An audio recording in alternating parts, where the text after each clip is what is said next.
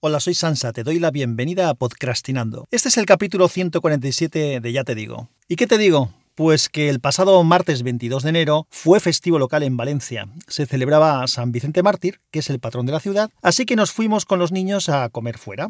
Comimos en el Gastrotrinquet Pelayo, que es el restaurante del Trinquet Pelayo. Comimos muy bien, pero no es de la comida de lo que te voy a hablar. El Trinquet de Pelayo se fundó en 1868 y es el recinto deportivo cubierto más antiguo de Europa. Pero, ¿qué es eso de un trinquet? Pues te lo explico enseguida. El trinquete, en castellano trinquete, es un recinto donde se juega a pelota. Aparte de las variantes de pelota valenciana, hay también trinquetes en pelota vasca y también en Francia. Es famoso el juramento del juego de pelota, que se puede considerar el principio de la Revolución Francesa y que se realizó en un trinquete. Hay un cuadro bastante famoso que es posible que conozcas eh, al respecto de esto. El trinquete de Pelayo mide unos 60 metros de largo. En un lateral hay unas gradas, lo que llamamos en valenciano la escala, que es escalera, que es este tipo de gradas que son como una escalera, y en el otro lateral hay un muro. Para explicar mejor cómo se juega en el trinquet, te tengo que contar algo sobre la pelota valenciana. En valenciano, pilota valenciana. El juego de pelota a mano es bastante universal. En la comunidad valenciana es una tradición desde hace siglos. A diferencia de la pelota vasca, en la pelota valenciana no existen modalidades con herramienta. Todas las modalidades se juegan con la mano, debidamente protegida. Los pelotaris utilizan trocitos de metal, cartón, cartas, esparadrapo y tal para cubrirse y protegerse la mano. En la pelota vasca, en cambio, aparte de las modalidades de a mano, también está el hayalay o cesta punta, el remonte, la pala, la paleta, el sare y además el frontenis, que se juega con raqueta. Como decía, en pelota valenciana todo es a mano. Hay varias modalidades de juego, una que se llama Les Llargues, que es de las más antiguas, que se juega en la calle, no en el trinquete. Y es una modalidad donde hay dos equipos de tres, cuatro o cinco pilotaris que se enfrentan, nunca mejor dicho, frente a frente, a unos 70 metros de distancia. Y el objetivo es traspasar una línea de falta que hay detrás de los jugadores contrarios. La pelota se juega por el aire y solamente se permite un bote. De esta modalidad existe una variante que se denomina juego internacional y que es la que se juega en los campeonatos mundiales. La selección valenciana ha sido varias veces campeona del mundo. Otra modalidad que se juega en la calle también se llama la galocha, en la que la pelota tiene que pasar por encima de una red. Y tanto los balcones como los tejados como otros elementos de la calle forman parte del, del, juego. Otra similar son les galochetes que se juega en un recinto bastante más pequeño. También existe en pilota valenciana una modalidad de frontón, pero es un frontón un poquito más corto que el, que el de la pelota vasca. Y luego quedan dos modalidades en las que juegan los profesionales. Estas anteriores pueden jugar profesionales, pero también juegan mucho aficionados. Y las dos que voy a decir a continuación son las modalidades en las que juegan los profesionales. Una de ellas es el raspay, que se suele jugar tanto en la calle como en el trinquet. La idea del raspay es similar a lo de les yargues, es decir, traspasar al otro equipo, normalmente son 3 contra 3, con la peculiaridad de que la pelota puede rodar por el suelo. Por eso se llama raspay. Raspay en valenciano quiere decir cepillo. Se puede raspar el suelo con la mano para darle a la pelota que va rodando por el suelo y poderla levantar o poderla empujar. Eso exige que además de la protección que se tiene que hacer habitual en la mano para darle a la pelota, se pongan unos dedales en las puntas de los dedos para no hacerse daño. El raspay también tiene otra peculiaridad y otra característica que es que los pilotaris juegan con, el con pantalón corto. El resto de modalidades lo hacen con pantalón largo. Y he dejado para el final la que es probablemente la modalidad reina, que se llama escala y corda. Traducido literalmente sería escalera y cuerda. Esa cuerda realmente es como una pequeña red. Se juega en el trinquet y los equipos enfrentados tienen que pasar la pelota por encima de una cuerda, una pequeña red, es decir, parecido a lo que he comentado antes de la galocha. Eh, que, pero la galocha se juega en calle, en la calle o en calles artificiales, porque se hacen como calles artificiales, como con balcones y tal, para, para poder jugar en algún sitio sin tener que pedir permiso y parar el tráfico. Pero el, eh, lo que es escala y corda siempre se juega en trinquet. Las dos midades divide la, la, red, una mitad se llama el resto y la otra se llama el DAO. El resto es los que, los que restan al saque, digamos que el DAO es desde donde se saca y el resto desde donde se resta. Lo que es la escala, que son las gradas laterales, solo están ocupadas por público en una mitad, la mitad que está en la zona del resto de los que restan. La otra mitad no tiene público. Te cuento brevemente la dinámica del juego, sin entrar en excesivos detalles. Se suelen jugar 3 contra 3, de los tres jugadores uno eh, se le conoce como el punter, que es el punta o delantero, un mitcher, que sería un medio, y el rest, que es el, el resto o el zaguero, que es el que juega más retrasado. Hay otro jugador que se llama el feridor, Feridor quiere decir heridor, el que hiere, que es un jugador que normalmente no entra en juego, simplemente hace esta función que te voy a explicar. Desde debajo de la red, en una baldosa que hay, bota la pelota y la lanza hacia la zona del DAO El dado, que está en el lado de los que sacan, digamos, es una especie de cubo, dado es dado, es una especie de cubo imaginario que está marcado en el suelo, digamos un cuadrado en el suelo y un poco en los laterales y en la parte de detrás de la pared, la pared extrema de esa zona del trinquet, y entonces es como un dado imaginario y entonces la pelota tiene que entrar en ese dado. Entonces el feridor lanza la pelota, esa tiene que tocar en el muro lateral donde está la grada, caer por la escala y caer dentro del dado. Desde allí el resto, es decir, el resto del equipo que está sacando, la golpea para pasarla por encima de la cuerda. Una vez pasa por encima de la cuerda y la pelota está en juego, el desarrollo del mismo es similar al tenis. Hay que ir pasando la pelota de un lado a otro. La pelota tiene que pasar siempre por encima de la cuerda y puede dar un solo bote. Pero en la escala, lo que es la zona de la escala, es decir, de esa grada que hemos explicado, la pelota puede botar varias veces o puede rodar. Digamos que la escala forma parte como del aire o como de la pared. Si golpea en una parte del muro, de la pared que hay enfrente de, de la escala, ahí puede rebotar sin ningún problema. En el suelo solamente puede tocar una vez. En cualquier otro sitio puede ir rodando sin ningún tipo de, problema. Otra de las cosas que puede suceder es que, aunque no te quiero liar ahora con muchos tecnicismos, eh, es que, que la pelota puede quedar bloqueada en el público. Es decir, si la pelota queda en el lado del público se queda parada. Se dice si la pelota se ha quedado parada y entonces se hace una especie de saque desde el punto donde la pelota se ha quedado parada. Esta especie de saque es muy peligrosa porque, claro, el jugador que saca normalmente es el rest, el zaguero del equipo que, que estaba restando, suele, como la golpea desde parado, puede tener mucha más precisión y apuntar y entonces meter la pelota en lo que se llama la lonja, que es decir, la grada superior de los, de los frontales o en algún sitio parecido y cuando la encalas allí, eh, si la encala la pelota allí, el punto es directo. ¿vale? No, no, quiero entrar en demasiadas cosas complicadas porque, porque te liaré. Lo que sí que te puedo asegurar es que es, es que es un juego muy, muy bonito, es un juego interesante.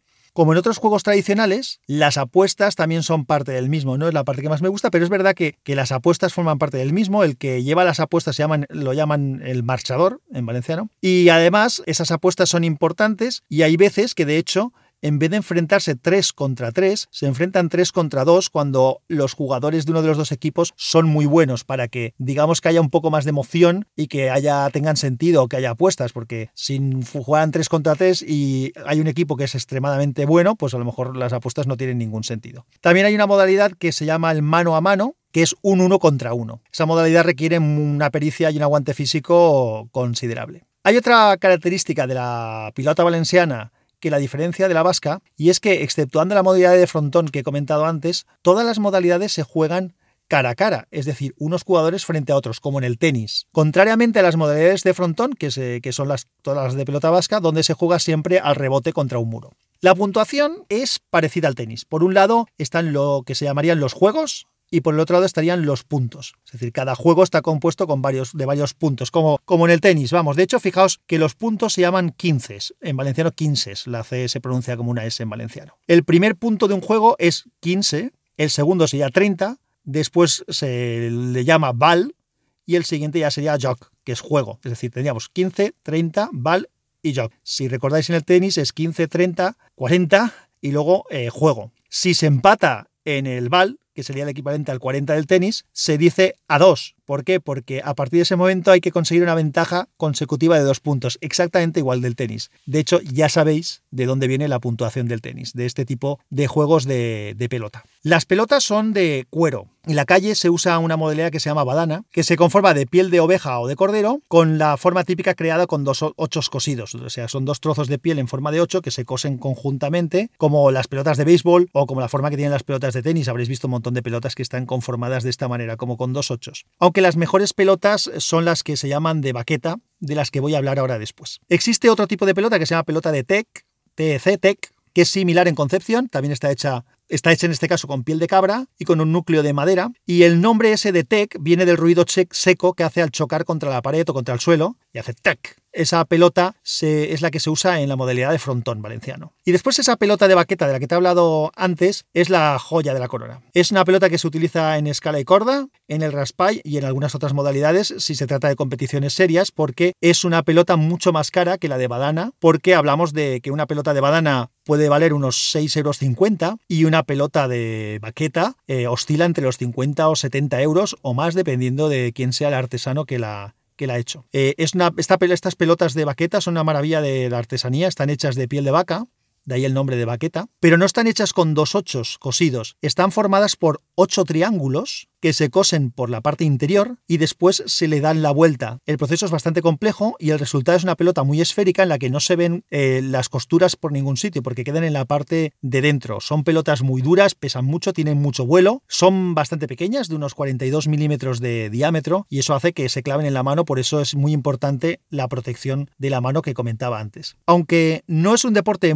súper popular, hay muchas frases hechas incluso en, el idioma, en, en Valencia aquí, que utilizamos que vienen derivadas del mismo, igual que también pasa con los toros, que aunque la gente que no nos gusta los toros, hay muchas frases que, que venga, valoria al toro y tal, y cosas de este tipo, pues con la pelota lo mismo. Por ejemplo, un mano a mano es cualquier una cosa que se apaña entre que tienen que arreglarse entre dos personas cara a cara, y ese mano a mano viene justamente de, de la jerga de la pilota valenciana. Hay, hay bastantes frases hechas en, aquí en, la zona que vienen de, allí. En mi opinión, este juego, la pilota valenciana, sería mucho más popular si no fuera tan duro, porque la pelota, jugar con la pelota con la mano es, es duro, las pelotas son duras, y yo que sé, deberían de inventar algo para poder jugar sin dañarse y sin perder tanto tiempo arreglando la mano con algún tipo de guante o algún, no sé, algo se les debería ocurrir, porque la verdad es que el juego os puedo asegurar que es muy, muy, muy, muy interesante y muy espectacular. Pues como, como te he dicho, comimos en el restaurante del Trinquet de Pelayo, eh, muy bien, estaba muy bueno y he aprovechado esa ocasión para, pues bueno, los niños les hizo gracia porque no habían visto nunca un trinquet, yo les había hablado pero no lo habían visto y les gustó mucho el verlo, pasear por allí, correr por, por dentro y a mí me ha gustado contártelo. Después de comer eh, nos fuimos a un escape room. No habíamos ido nunca, bueno, mi hijo mayor sí que, bueno, mi hijo mayor que tiene 11 años, ¿eh? Sí que había ido eh, para celebrar el cumpleaños de algún amigo. Y un escape room, como dice su nombre, es un juego en el que te encierran en una habitación durante una hora y tienes que ir descubriendo una serie de pistas para poder salir de allí.